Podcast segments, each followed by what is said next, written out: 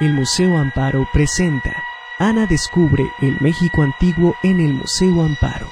Texto Pablo Escalante Gonzalo.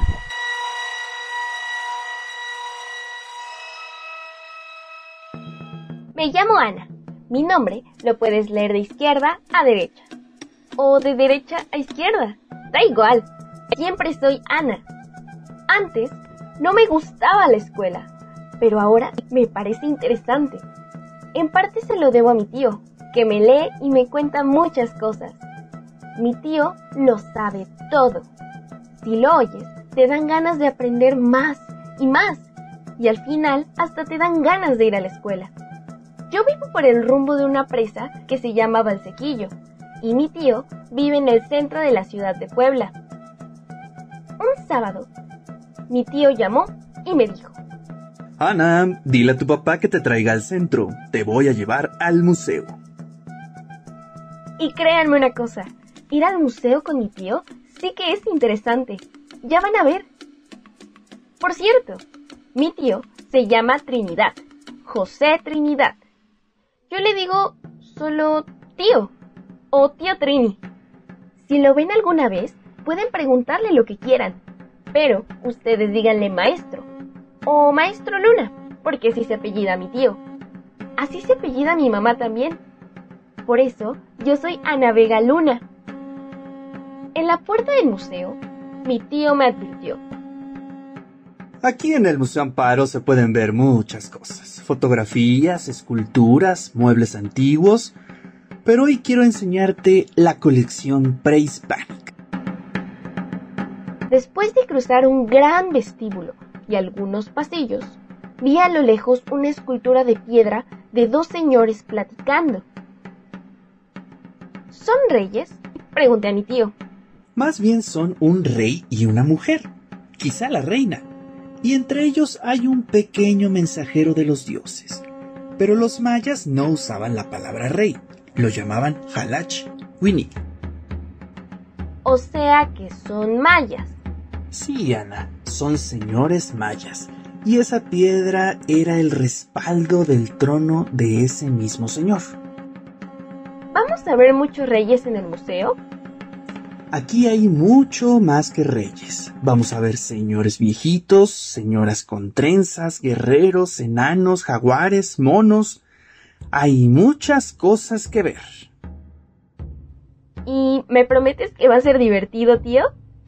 Divertido como la montaña rusa, mm, no sé. Pero divertido como las historias que te cuento, sí. Y además será bonito. No te imaginas las cosas que nuestros antepasados podían hacer con un poco de barro y un pedazo de piedra. En una de las primeras vitrinas me sorprendió ver un animalito largo y delgado que caminaba delante de una señora gigantesca. La señora cargaba un cántaro a la espalda. Es una comadreja. Nuestros antepasados creían... ¿Nuestros antepasados o los indios? Lo interrumpí. Los indios, los pueblos indígenas de México, que son nuestros antepasados. Igual que los españoles y los africanos son antepasados nuestros. Entonces, nuestros antepasados indígenas. Sí, Ana, nuestros antepasados indígenas. Bueno, ¿y qué con la comadreja? Ellos tenían esta superstición. Creían que si se atravesaba una comadreja por su camino, iban a ocurrir cosas nefastas. ¿De qué? Nefastas, o sea, muy malas. ¿Y no es primitivo ser tan supersticioso? A ver, Ana, si tú ves una escalera larga en la calle apoyada en un edificio, en la misma banqueta por la que vas caminando, ¿pasas bajo la escalera o la rodeas? Pues la rodeo, porque te he visto a ti hacerlo. Ya ves, todos somos un poco supersticiosos. ¿Y todo les asustaba? No todo. Pero claro que los animales del bosque, el silbido del aire en la montaña, los truenos, eran cosas de la naturaleza que los sobrecogían, es decir, los intimidaban. Yo creo que los relatos que los ancianos contaban alrededor del fuego, en el patio de las casas, en las reuniones con la familia, les ayudaban a entender todas esas cosas. Bueno, a mí las historias también me ayudan a entender las cosas, pero no sé si realmente hacen que no me asuste de nada. Digamos que esas cosas ponían las cosas en orden, explicaban cómo era el mundo, cuándo había surgido, quiénes eran los dioses y cómo estos dioses hacían que lloviera, que crecieran las plantas, que volviera a salir el sol. A veces, cuando mi tío habla, siento que viajo a otra parte. Me quedo pensando en lo que dice y de pronto mi mente me lleva a otro sitio. Así me pasó cuando me hablaba de esas historias que ayudaban a nuestros antepasados a entender el mundo. Mencionó la lluvia y entonces yo cerré los ojos y me acordé de una lluvia muy fuerte que vi hace años en el campo. Fue la primera vez que contemplé un arco iris completo, con principio y fin. Ana, ¿me estás escuchando? Sí, tío. Me quedé pensando en la lluvia. Más tarde te voy a hablar del dios de la lluvia, pero eso será en otra sala. ¿Qué bebe este hombre? Probablemente pulque. Era muy común en las fiestas. También se tomaban otras bebidas alcohólicas hechas con maíz o con la planta del balché. ¿Tomaban mucho? Tomaban en las fiestas religiosas y también en las fiestas familiares. Ah, y por cierto, también fumaban. Yak. Ana, en aquella época no tenían ni idea del daño que hace el tabaco. Les gustaba el aroma y lo fumaban en forma de grandes puros. Como el abuelo Julián. Sí, ya ves que a mi papá le gusta fumar puro. Ven que te quiero hablar de las ofrendas. Es muy importante. Pero antes háblame de este mono que tiene una calabacita en la mano. Cuando el tío Trinidad se ríe, lo hace tan fuerte que toda la gente voltea a mirarnos. Eso me choca, pero a la vez me gusta verlo reírse porque le brillan mucho los ojos. Dice mi mamá que desde chiquito se reía así. No es una calabacita, linda. Es una vaina de cacao.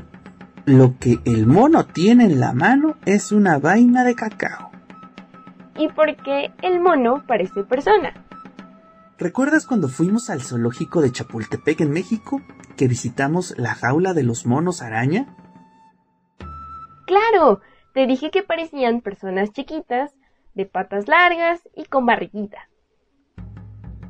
En los relatos indígenas se habla de los animales como si fueran seres humanos, y muchas veces lo representaban en figuras de barro y de piedra con algunas características humanas.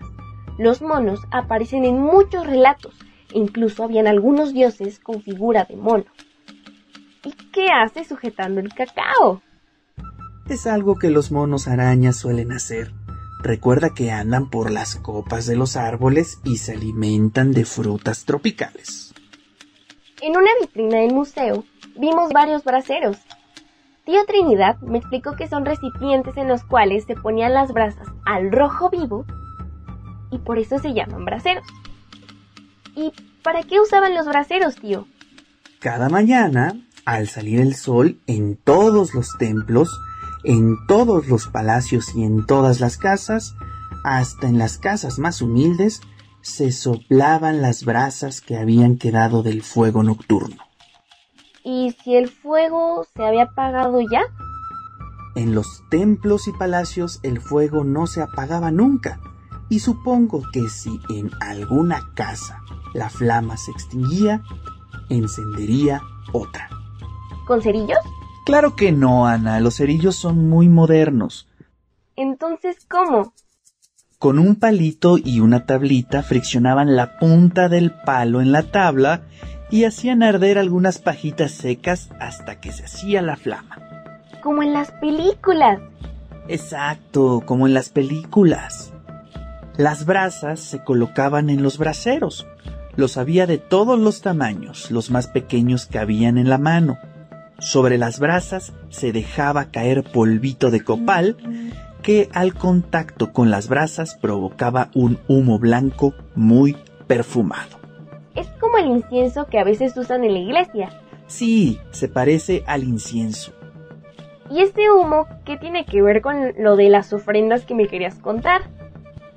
Pues que ese humo perfumado del copal era una de las ofrendas más valiosas que los hombres podían hacer a los dioses. Así les agradecían por todo lo que los dioses daban a los hombres cada día. ¿Y por qué en forma de humo? Los dioses eran invisibles y para actuar se metían en las cosas, en los animales y en las personas. Eran como un aire ligero que iba y venía animando el mundo. Entonces los antiguos pueblos indígenas acostumbraban regalarles esencias, aromas, humo. Ellos creían que los dioses podían absorber todo eso. Tío, calaveras.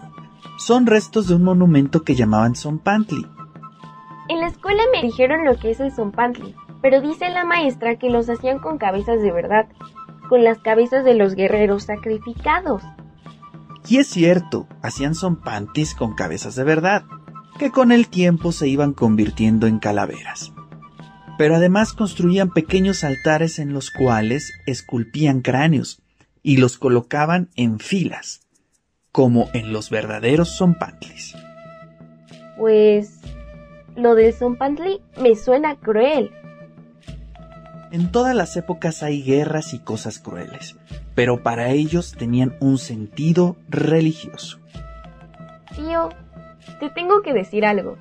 No te agobies, yo sé que lo del sacrificio es un tema difícil. No, no es eso. Es que tengo que ir al baño. Pues ándale, ve volando. Hay una sala en el museo en la que solo hay figuras de personas. Chicas, grandes, hombres, mujeres, viejos, gordos. Ah, y también hay cabezas y caras. Fue una de mis salas favoritas. ¡Qué cool! Tan pronto como se me escapó la exclamación, recordé que a mi tío no le gustaba nada. ¿Cómo que cool, nena? Mejor di en español, qué bonito, qué padre. Sí, tío, pero es que realmente es cool. Mira cuántas figuras de personas, cuánta gente chiquita de barro, cuántas caras. Ya te advertí que íbamos a ver cosas muy bonitas, Ana. Mira estas dos figuras, tío. Una parece que está cantando y la otra nos saluda. Son enormes. Yo creo que la que está sentada representa a un sacerdote meditando y cantando. Pero eso lo hacen los monjes budistas, los que se afeitan la cabeza, ¿no? Eso lo han hecho en muchas religiones, Ana. Algunos escritos cuentan que los sacerdotes del México antiguo se reunían dentro de sus monasterios y pasaban mucho tiempo sin comer ni beber nada, haciendo un canto profundo y monótono. ¡Guau! Hacían meditación. Esto se lo tengo que contar a la tía Lucero. O sea, incienso y meditación. Le va a encantar. A veces, mi tía Trinidad se queda callado, como si no estuviéramos conversando. Se pone a pensar en algo y hasta que no lo acaba de pensar no está de regreso. Dicen que en eso nos parecemos mi tío y yo, pero hay una diferencia. Y es que cuando él regresa al planeta Tierra, siempre se pone muy serio y explica algo. Algunas veces no entiendo por qué eso era tan importante, pero de todos modos me gusta escucharlo. A ver, Ana, escoge una figura que te guste de esta vitrina, ya que en la próxima la voy a escoger yo. Y dime por qué te llama la atención. Bueno, en esta vitrina todas se parecen bastante, pero escojo esta, muy lisa, grandecita, de cabeza cuadrada. ¿Y qué es lo que te llama la atención de esta figura? Que solo tiene unas líneas, pero con esas poquitas líneas dice mucho. A ver, explícame. Sí, por ejemplo, con unas líneas rayadas en la parte de la cabeza. Se dice talladas, Ana. ¿Quieres que te explique o no? Quiero que me expliques, pero quiero enseñarte a usar las palabras correctas. De acuerdo. Con unas pocas líneas talladas. En el bloque que forma la cabeza, se da a entender que tiene los ojos entrecerrados, que arruga la frente, con una expresión como seria. ¿Ves? Parece que está muy serio.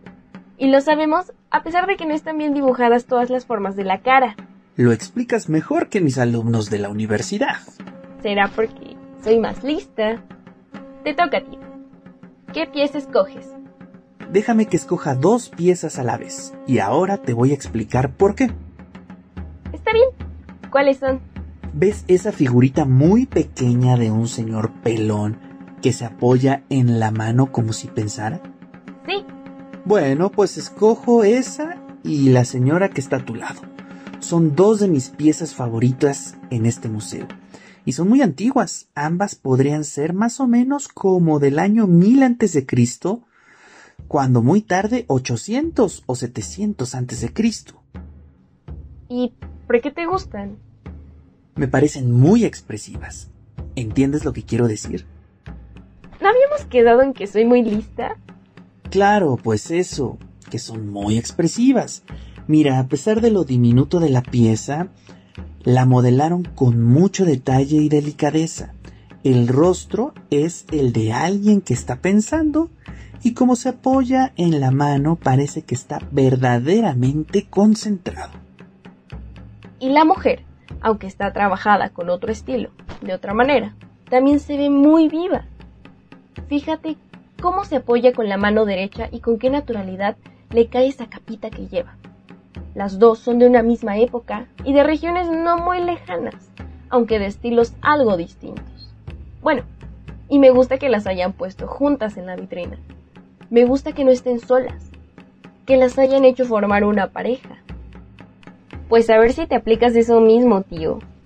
Y tan pronto como lo dije, me mordí la lengua. A fin de cuentas, si mi tío quiere vivir solo, es cosa suya.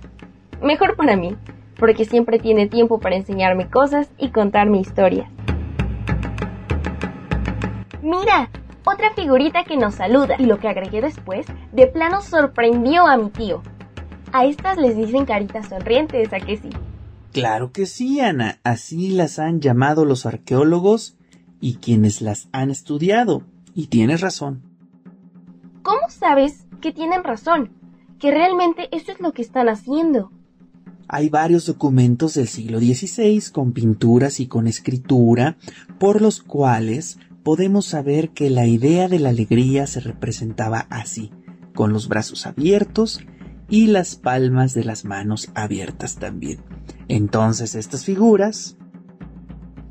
Y mi tío siguió hablando un buen rato todo lo que uno puede imaginarse de las caritas sonrientes.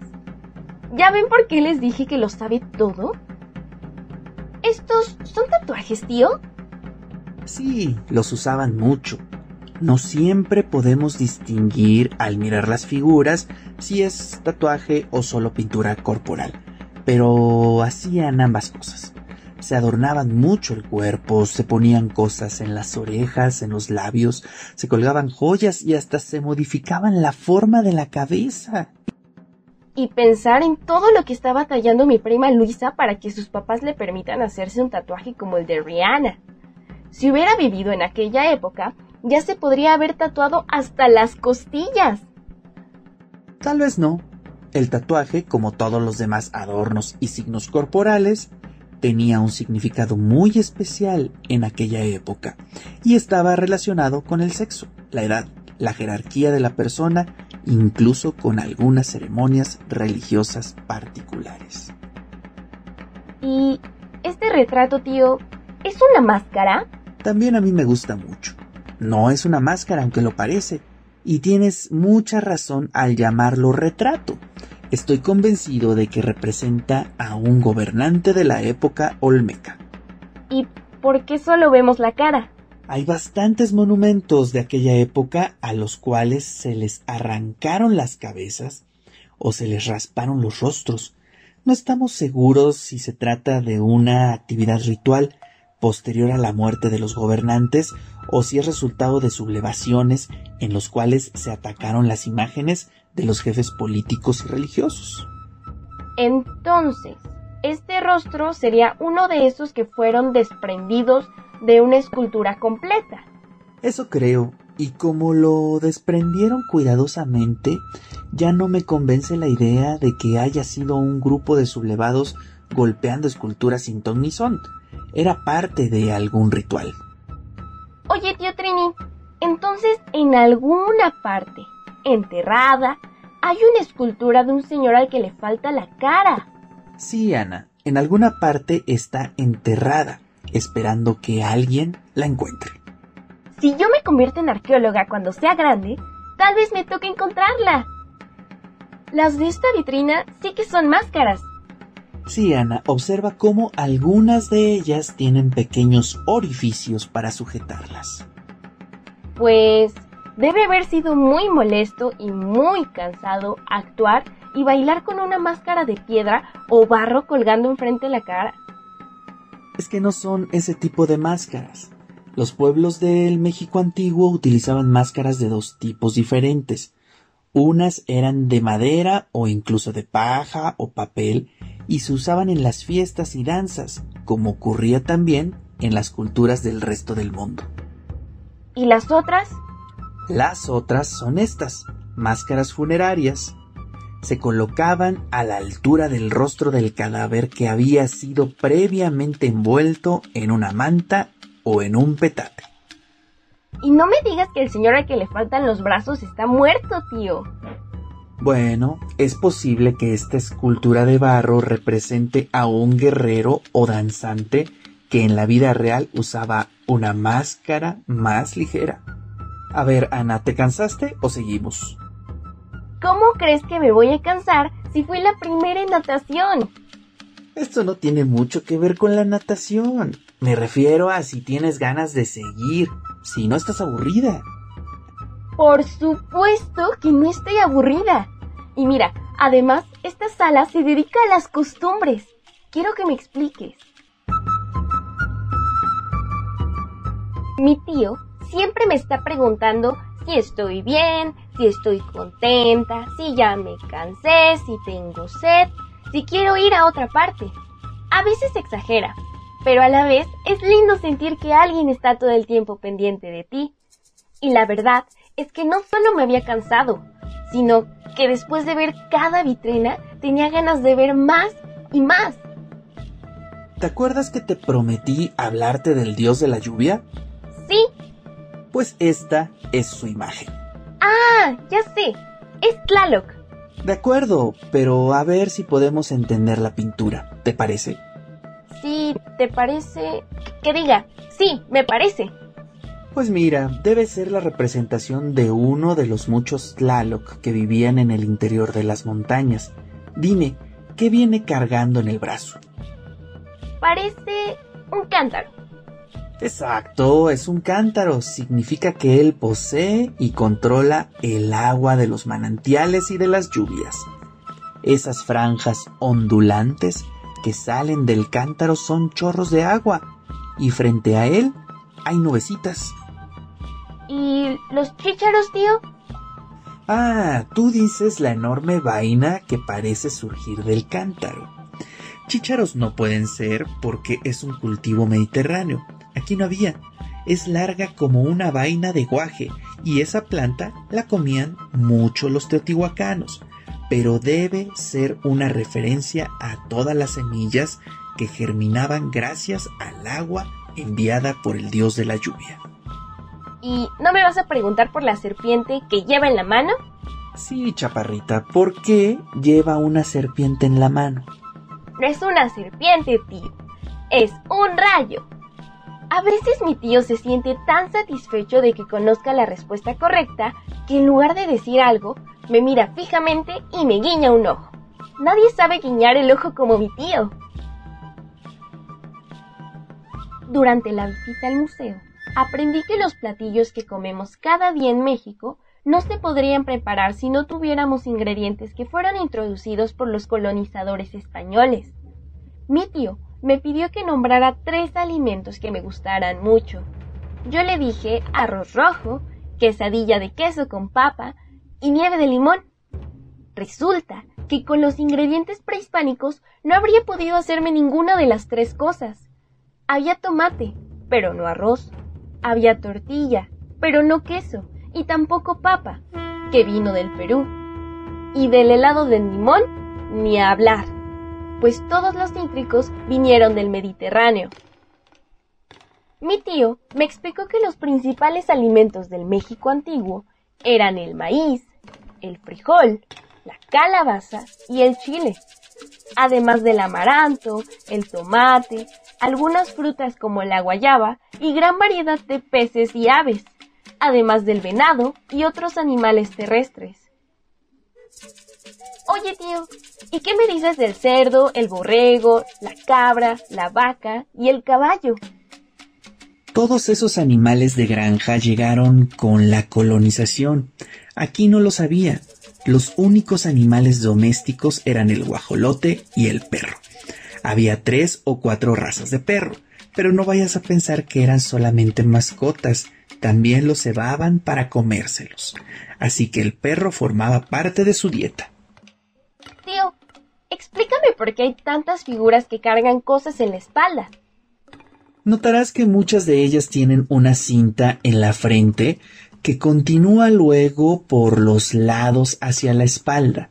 Es lo que se llama mecapal y era la forma más común de cargar. Con ese sistema podían cargar hasta 30 kilos. ¿Por qué tanto? Toma en cuenta que no había carretas ni carretillas, ni mulas o caballos. Era la única manera de cargar. Así movían las mercancías cientos de kilómetros. ¿Y por qué algunas llevan un cántaro? Porque no todas las ciudades y aldeas contaban con pozos de agua junto a las viviendas. Muchas veces el agua se encontraba en ríos y arroyos a kilómetros de distancia, y la única manera de llevar agua a casa era colgándola en un cántaro con el mecapal. Ahora que dijiste la palabra cántaro, me acordé de un refrán que nos enseñó la maestra de matemáticas. ¿Y por qué la maestra de matemáticas les enseña refranes? ¿No debería enseñarles quebrados y divisiones? Tal vez se cansa de puros quebrados. ¿Quieres que te diga el refrán? Claro. Tanto va el cántaro a la fuente que al final se rompe. Mira, tío, estas figuras me gustan mucho. ¿Qué son? ¿Recuerdas que hace un rato te señalé dos de mis piezas favoritas del museo? Un hombre pensativo y una señora sentada junto a él. Sí. Pues estas dos que te gustan son de la misma época, por ahí del año 1000 antes de Cristo. Las dos pertenecen a una tradición de figuritas de barro que se llama Xochipala. Modelaban los rasgos del cuerpo con mucho esmero y les daban una expresión muy natural. En artes plásticas nos han enseñado a dar forma a pedacitos pequeños de plastilina que vamos agregando a la figura para que tenga cejas, cabello, labios. Pues en barro se hace lo mismo y se llama pastillaje. Luego la figura se cuece y los detalles que se han agregado se quedan unidos el resto de la pieza. Ven, que te quiero mostrar algo. Pero no me has dicho de dónde son estas figuras tan lindas. De la zona del río Mezcala. Yo he pasado por ahí dos veces, cuando fuimos a Acapulco. Pero si solo has ido una vez a Acapulco. Claro, pero de ida y de regreso. Quería enseñarte esta imagen. Esto es maya también, ¿verdad, tío? Como el trono que vimos en la entrada. Sí, también es maya. ¿Qué piensas que representa? Pues el personaje de la derecha tiene las manos amarradas a la espalda, ¿verdad? También el de la izquierda. ¿Ves una línea que pasa sobre el brazo y la espalda? Los dos son prisioneros. ¿Y por qué les dedican un monumento a unos simples prisioneros? No solo les dedicaban un monumento, sino que incluso ponen sus nombres. La inscripción dice que uno de ellos venía de Yaxchilán, Muchas veces los prisioneros que se hacían en las guerras eran los mismos gobernantes y otras personas importantes de la ciudad vencida. Un rey se sentía muy orgulloso de haber tomado presos a los nobles de otra ciudad. Un reino, un Balach Winik, tío. Qué buena memoria, Ana. Exacto, un Halach. Todo iba tan bien yo estaba disfrutando tanto y justo tuvo que llegar esta señora a saludar a mi tío. Que si don Trinidad, que si me da mucho gusto encontrarlo aquí, que si cuánto tiempo sin verlo. me di cuenta de que a mi tío no le hacía ninguna gracia saludarla, porque puso las manos detrás de su espalda y movía los dedos sin cesar. O sea, le caía gordísima. Si me quedaba a escuchar los cumplidos y las sandeces de la señora, me iba a poner de mal humor. Así que decidí caminar un poco por la sala mientras mi tío se desafanaba de la dama del perfume. Así llegué frente a una pintura llena de colorido. Parecía un pedazo de muro que alguien había recortado. Según pude leer en la información que había a un lado de la pieza, la pintura representaba una especie de danza o lucha de los dioses que llevaban escudos y una lanza. Aquí estás, Linda, perdona. No sabía cómo despedirme. ¿Y quién es esa señora, tío? ¿Creerás que no me acuerdo de su nombre? Bueno, mira, Don Trinidad, una pintura teotihuacana. Son unos dioses y tienen armas. Exacto, Ana. Me impresiona todo lo que sabes. En realidad lo leí. Mira, en este letrero lo pone. ¿Y verdad que parece un pedazo de pared? Es un pedazo de pared desprendido. La pintura teotihuacana que se conserva es la que decoraba los muros de los edificios de la ciudad. Muchas de esas pinturas representan temas religiosos, como la de Tlaloc que vimos hace unos minutos. ¿Y lo de la escritura cuándo? Sí, Ana, es justo la siguiente sala. Mira, aquí estamos ya. ¿Y para qué servían estos vasos? Algunos de ellos se usaron para beber chocolate y quizá también los utilizaron para otra bebida. En todo caso eran muy especiales y valorados por la gente de la nobleza. Mira este, fíjate cómo está pintado el gobernante. ¿El que está sentado con las piernas cruzadas y hace una inclinación hacia su lado? Sí, así los representaban siempre, incluso en la escultura. Los muestran sentados en el salón del trono, recibiendo regalos, embajadas y saludos. ¿Y ese señor que tiene un trapo en la cabeza? Un sacerdote tal vez era el sacerdote consejero y la autoridad religiosa del reino. ¿Ves los signos en la parte superior del vaso? Sí. ¿Es un adorno? Es escritura. Ahí dice algo. Sé que un gran especialista en lengua maya hizo el desciframiento por el encargo del museo. Veamos. El del amarillo, el lector. El escriba, noche. El de la calabaza, Natsin. El contador, Talul. Blanco, luna. El del agua, madre. El de la tierra, Nats. El del ave rapaz, elector. Hijo de mujer, el del agua. El del agua. Yo creo que están describiendo los atributos y los poderes del gobernante. Por ejemplo, lo llaman escriba, contador y lector, o sea que conocía los signos de la escritura y quizá el cómputo del tiempo. ¿Los nobles sabían leer y escribir? Sí, era algo que les enseñaban a los nobles desde que eran muchachos. Los que se dedicaban al sacerdocio y al cómputo del tiempo utilizaban la escritura constantemente pero también los dedicados al gobierno tenían funciones religiosas y debían conocer los signos y leer los mensajes. Tío, ¿y qué cosa será este monumento tan grande? Yo creo que es lo que podríamos llamar una estela conmemorativa, porque fíjate lo que dice.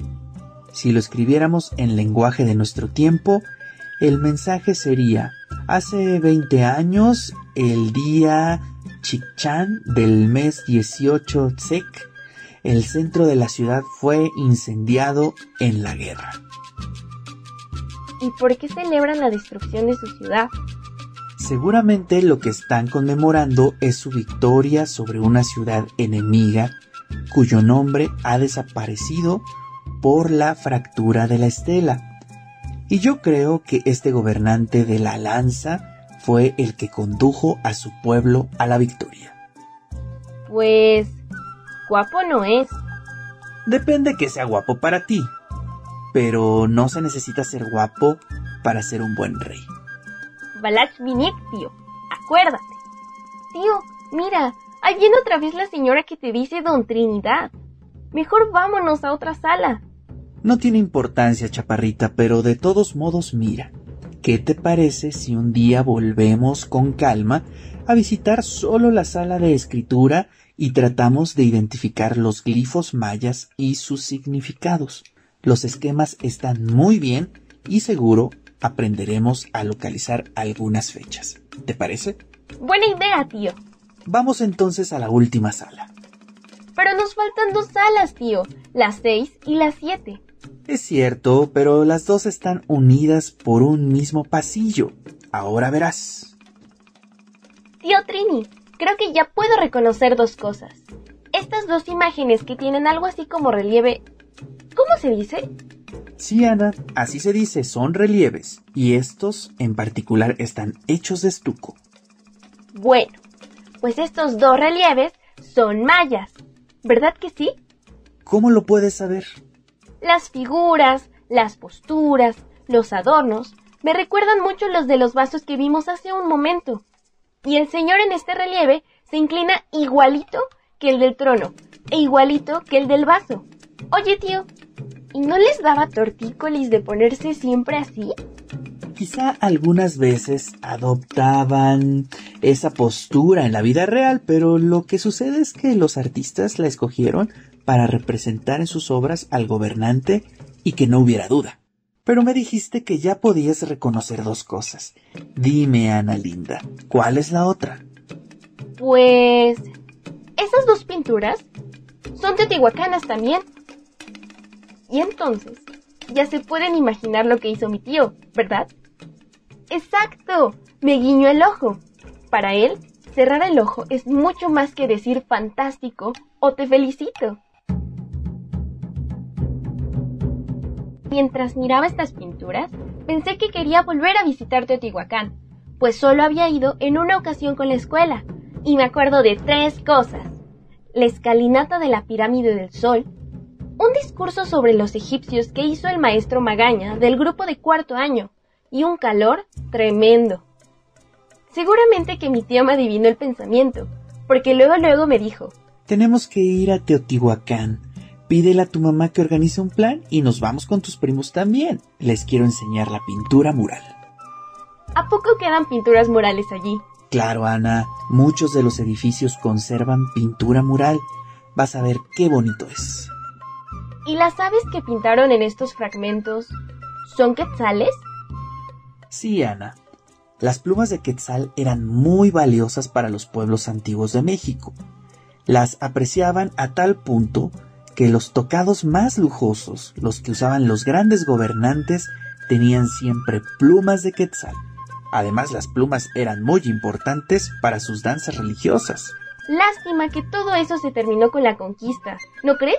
Es verdad que se perdieron cosas valiosas de la antigua civilización mexicana, pero muchas se conservaron. Incluso lo de las plumas. A lo largo de toda la época colonial, los indígenas siguieron usando las plumas de quetzal para bailar. Y hablando de música, mira cuántos instrumentos musicales, tío. Sí, fíjate cuántas flautas y silbatos. ¿Y ves esa tablilla con rayas? Parece un resplandor, una especie de guiro. También sabemos que tenían tambores. Yo he oído hablar del teponazli. Ese era uno de los tambores que usaban como un tronco ahuecado con lengüetas. Y también usaban tambores de parche de membrana parecidos a los que se usaban en otras partes del mundo y había algunos más grandes. Los tambores eran muy importantes para marcar el paso a la hora de bailar. Además solían colgarse cascabeles, mira, como estos. ¿Sabemos cómo eran sus canciones o cómo era el ritmo de sus bailes?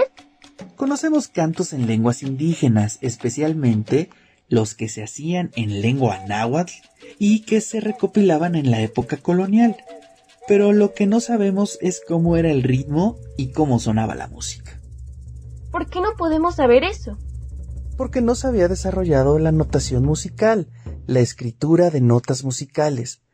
Todo se transmitía por el oído y por la práctica de una generación a otra. Mira, tío, aquí hay muchas vasijas. ¿Qué te parece si volvemos a hacer eso de que cada uno escoge algunas piezas que le gusten y explica por qué? Me parece muy buena idea. Tú primero, Ana. Pues A mí lo que más me llama la atención es este gran Platón. ¿Y por qué te gusta? Porque no tiene Tlaloc, no tiene una serpiente, ni una calavera, no tiene ninguna fecha, ni un agujero para el fuego. No es más que un Platón bonito. En realidad hay bastantes obras así. Si te das cuenta, en este museo hemos visto muchos objetos que tienen hermosas formas y decoraciones, a veces muy esquemáticas, unas líneas, un diseño simétrico, ondulaciones. ¿Y cuál es tu pieza favorita de esta vitrina, tío? Esa olla. Pero es solo una olla, tío. Justo por eso me gusta tanto las formas más antiguas compartidas por casi todas las culturas del mundo, pero que detrás de ellas hay un logro tecnológico formidable. ¿Te imaginas convertir un puño de tierra en un recipiente resistente que puedes poner al fuego y que puede durar más de mil años y que tiene una simetría perfecta y que no necesita nada más? Tienes razón. ¿Y tú crees que la habrán usado igual que nosotros para cocinar? Te voy a decir lo que pienso yo. Parece una olla común, como las que usaban todos los días en las casas indígenas para calentar la comida, por ejemplo los frijoles. Pero es extraño que se haya conservado casi completa.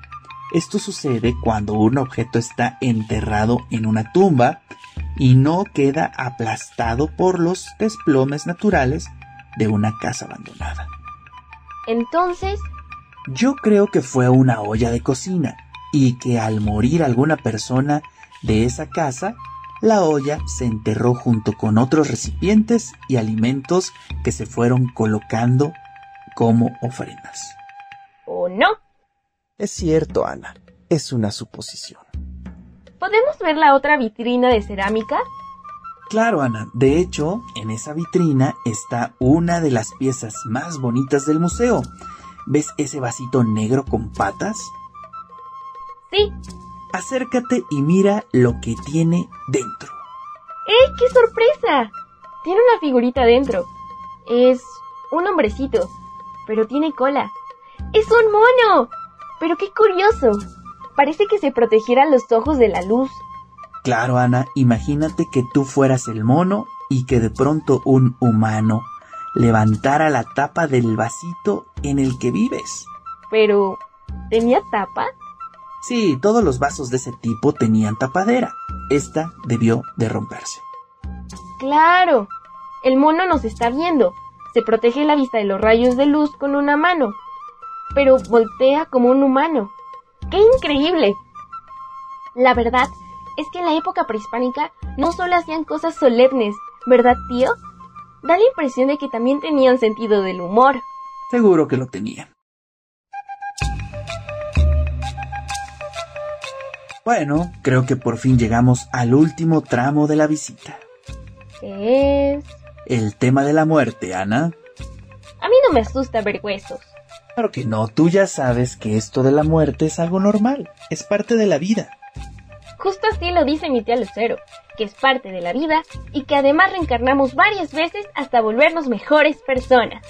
Ojalá fuera así, Ana. Entonces todo sería tan sencillo como esperar unas cuantas generaciones y después dejaría de haber gente mala y cruel.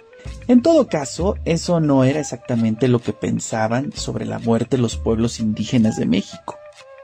¿Cómo era? Creían que el alma principal del individuo hacía un viaje de cuatro años hasta llegar al mundo de los muertos. Allí se desintegraba y el aire sagrado que la había formado se reunía con el flujo de todas las fuerzas sagradas que animaban el mundo. Que animan el mundo. Dijiste el alma principal. ¿Y las otras almas de la persona? Quizás sería más correcto llamarlas fuerzas también podrían llamarse vientos de energía sagrada, pues se dispersaban por el mundo tras la muerte, excepto una pequeña porción que se quedaba atrapada junto a los restos o cenizas del difunto. Así parece que era la creencia. Tío, ¿qué cosa será esto que parece un cráneo con penacho? Probablemente se trate de una de las representaciones del Señor del Mundo de los Muertos, al que los nahuas llamaban Micantecutli. Lo imaginaban como un rey. Creían que vivía en lo más profundo de la tierra, en una especie de oscura caverna. ¿Y por qué habrán puesto figuras de perritos en esta vitrina? Estos perros de barro se colocaban junto a las ofrendas de los muertos en las tumbas de Occidente. Al parecer, los pueblos indígenas de México creían que el alma de las personas era acompañada por un perro en su viaje al mundo de los muertos. En algunos casos se sacrificaba un perro para que acompañara al difunto en la tumba. ¿Te imaginas que hubiéramos sacrificado al Darcy para que acompañara a mi abuelita? Ah, no juegues con esos temas. Mira, qué curiosa pintura. ¿De dónde es, tío?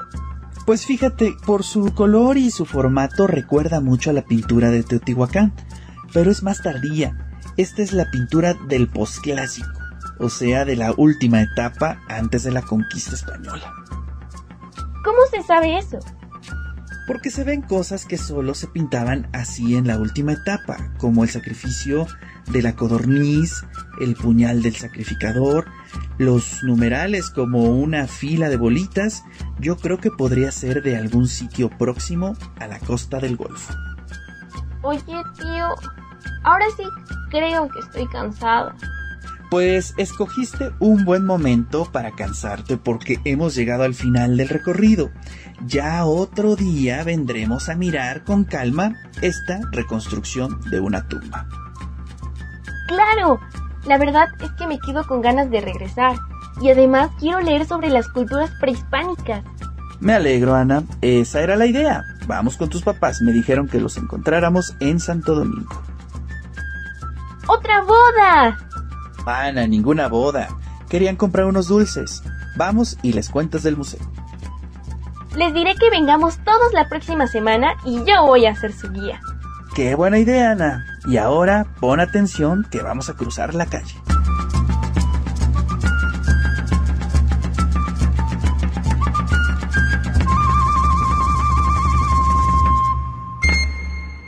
Producción, Vida y Lectura Consultores. Este podcast lo encuentras disponible en Spotify, Google Podcast y en museoamparo.com.